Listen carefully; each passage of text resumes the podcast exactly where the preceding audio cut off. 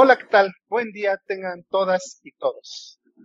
En este ciclo de entrevistas que hacemos a las y los colegas del Departamento de Química, le toca el turno a la profesora Ana María Soto Estrada, lo cual me da muchísimo gusto en saludarla. Hola Ana, ¿qué tal? ¿Cómo estás? Bien, muchas gracias. Bueno, antes de la entrevista propiamente, voy a hablar un poco sobre una breve semblanza de la parte académica de la profesora Soto Estrada. La profesora Soto Estrada hizo la licenciatura en la Benemérita Universidad Autónoma de Puebla en Química y la maestría en la Universidad Autónoma Metropolitana Unidad Iztapalapa. Terminó el programa de doctorado, pero ocurrieron varias cosas para que no pudiera terminar este programa. Por ejemplo, he de decir que su asesor falleció. Sin embargo, se hizo todo el trabajo que está involucrado de investigación alrededor de este programa doctoral, escribiendo tres artículos alrededor de la determinación de constantes de complicación entre plata y compuestos fenólicos. Recientemente está desarrollando trabajo de investigación en química de coordinación y química de materiales, en específico el estudio de nanopartículas de oro y óxidos de circonio y titanio. Pertenece a la planta académica del Departamento de Química por más de 30 años trabajando en la Universidad Autónoma Metropolitana, en Unidad Iztapalapa, y ha impartido docencia tanto en el tronco general como en la licenciatura en Química e Ingeniería Química, donde ha dirigido proyectos terminales y servicios sociales. Ha contribuido con material de apoyo para los cursos de teoría y laboratorio de química inorgánica y ha generado paquetes de prácticas y manuales de laboratorio como apoyo a estos cursos. Ana, muchas gracias por aceptar la invitación y estar en esta entrevista. Y bueno, pues quisiera comenzar primero que nos platicaras. Debes tener una buena historia alrededor de esta pregunta.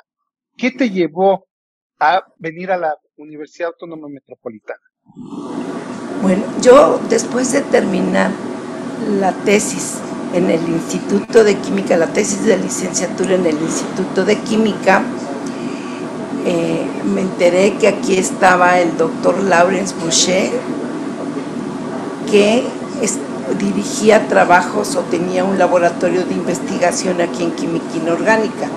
Entonces yo tenía interés en trabajar con él. El profesor o el doctor Pancracio Paltin me presentó con él y había aceptado que me podía dirigir pues una maestría. Pero cuando yo me inscribí ya estaba tomando los cursos de, de la maestría, el doctor Lawrence Boucher decidió irse del país y entonces pues ya me quedé aquí en la Universidad Autónoma Metropolitana y he estado muy a gusto desde que llegué aquí. Ok, muy bien. Pues como mencioné en tu semblanza, pues tienes ya un buen tiempo trabajando con nosotros en este departamento. Debes de tener muchas anécdotas, buenas y malas, por supuesto.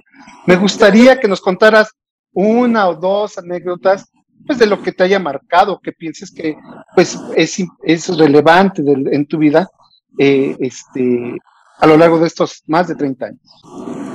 Sí, cuando yo inicié la maestría aquí, realmente era muy difícil salir de la universidad, habría que caminar desde la universidad hasta el centro de Iztapalapa para tomar un autobús que nos llevara a nuestra, a nuestra casa o departamento y era realmente complicado, pero los profesores que en esa época estaban, los profesores fundadores, siempre fueron muy amables con nosotros porque éramos pocos alumnos. Eh, eh, por ejemplo, el doctor Ricardo Gómez, el doctor Vicente Mayagoitia, el doctor Pancracio Paltin, nos daban un RAI para salir de la universidad porque era complicado, había que ir a un, al centro de Iztapalapa a tomar un bus ahí en una estación que era toda así como de terracería. Y por ejemplo no existía Rojo Gómez como, como calle, entonces había terrenos baldíos, casas pero ah, eh, eh, era un lodazal ahí, ¿no? Entonces muchas veces queríamos ir a tomar un autobús que atravesando Rojo Gómez nos podría dejar cerca de nuestra, nuestra, nuestra vivienda, pero me recuerdo que un día decidimos hacerlo y realmente nos hundíamos en el lodo para atravesar la avenida. Pero bueno, ah, después pues generalmente los doctores fundadores nos, nos apoyaban y, realmente nos, nos daban ray a, veces hasta nuestra casa, ¿no?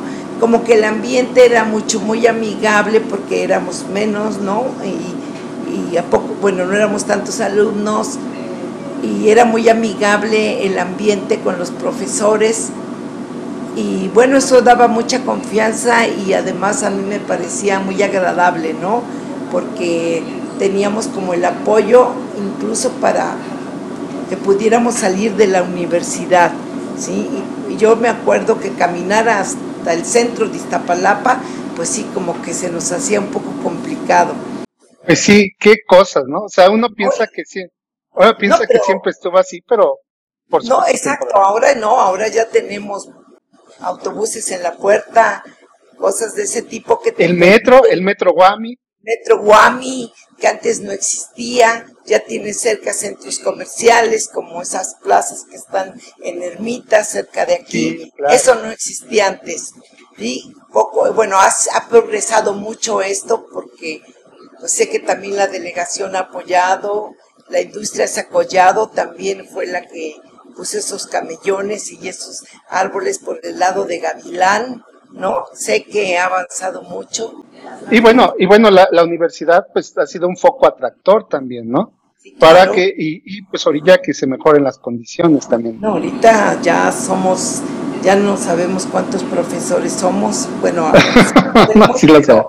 ya no podemos tener contacto tan directo, ¿no? Con todos, ok, Ana. Oye, muchas gracias por compartir. Como compañerismo, porque nos iban, María Villa estaba en catálisis, Griselda Corro estaba en catálisis y yo estaba en inorgánica y pues sí, nos, los profesores nos daban un pues platicábamos entre nosotros o a veces nos íbamos acompañadas para tomar el, el autobús para irnos a nuestra vivienda. Muy bien. Era algo que te, te marcaba realmente. Claro. Muchas gracias por compartir esta, esta anécdota. No, sí, estuvo bien, era muy buen. Eh, bueno, siempre tuvimos muy buena, muy buen trato con los profesores. Ok, qué bueno. Oye, Ana, pues yo sé que te gusta mucho la docencia y me gustaría que nos pudieras expresar qué es lo que más disfrutas de la docencia. Bueno, lo que más disfruto es, por supuesto, dar clases y aparte de eso, pues asesorar a alumnos en proyectos de investigación, tanto en proyectos terminales como en servicios sociales. Es interesante eh, enseñar a los alumnos, luego ellos tienen como que desconocen cosas y, y, ven que uno les muestra que realmente esa teoría sí se puede aplicar en, en, los experimentos, como que eso a ellos les agrada mucho, ¿no? Ah, pues sí. Eh, a ver, digo, ¿recuerdan esto? Pues está ocurriendo exactamente esto aquí, ¿no? Y entonces como, oh, les, les gusta y cuando tenemos nuevos materiales, también eso les llama mucho la atención. Eh, nosotros preparamos unos geles, eh, o sea, vidrios, vidrios por el método Sol Gel, los dopamos con circonio, los hemos dopado con cobalto y cómo las propiedades se mantienen, por ejemplo, cobalto mantiene sus propiedades en, en esos vidrios hechos químicamente, no de manera física, y es realmente uno cuando les muestra que cambian de color y todo eso les es sorprendente, ¿no? Sorprendente. Qué bonito, claro que sí. Si les gusta eh, esas cosas que son pues llamativas, ¿no? Podría yo decir, de los experimentos, o cuando tienen, tienen su compuesto y uno les pone luz ultravioleta y ven que cambian de color, pues eso les encanta mucho, ¿no? Bueno, yo sí disfruto realmente dando, dando los cursos. Oye, pero en, en, esa línea, en esa línea, para no perder el hilo, ya que nos estás diciendo porque lo que nos estás mencionando es que de lo que aprenden tú lo ligas con una parte de investigación. Me gustaría mucho que nos compartieras cuál es ahora tu principal línea de investigación y cómo llegaste a ella. Ah, mira, pues mi principal línea de investigación es este materiales, ¿no? Ok. Materiales. Y tenemos, eh, tenemos, digo, porque con otros profesores de aquí de la universidad y del área, tenemos este, pues un proyecto donde podemos aplicar los materiales a sistemas biológicos o a, a temas de médicos, ¿no? Tenemos un, es un proyecto que ya se ha sometido a CONACID y a otras, y la, aquí a la, a la universidad, y, la doctora hace ratos ha conseguido que nos, que nos financien en la universidad.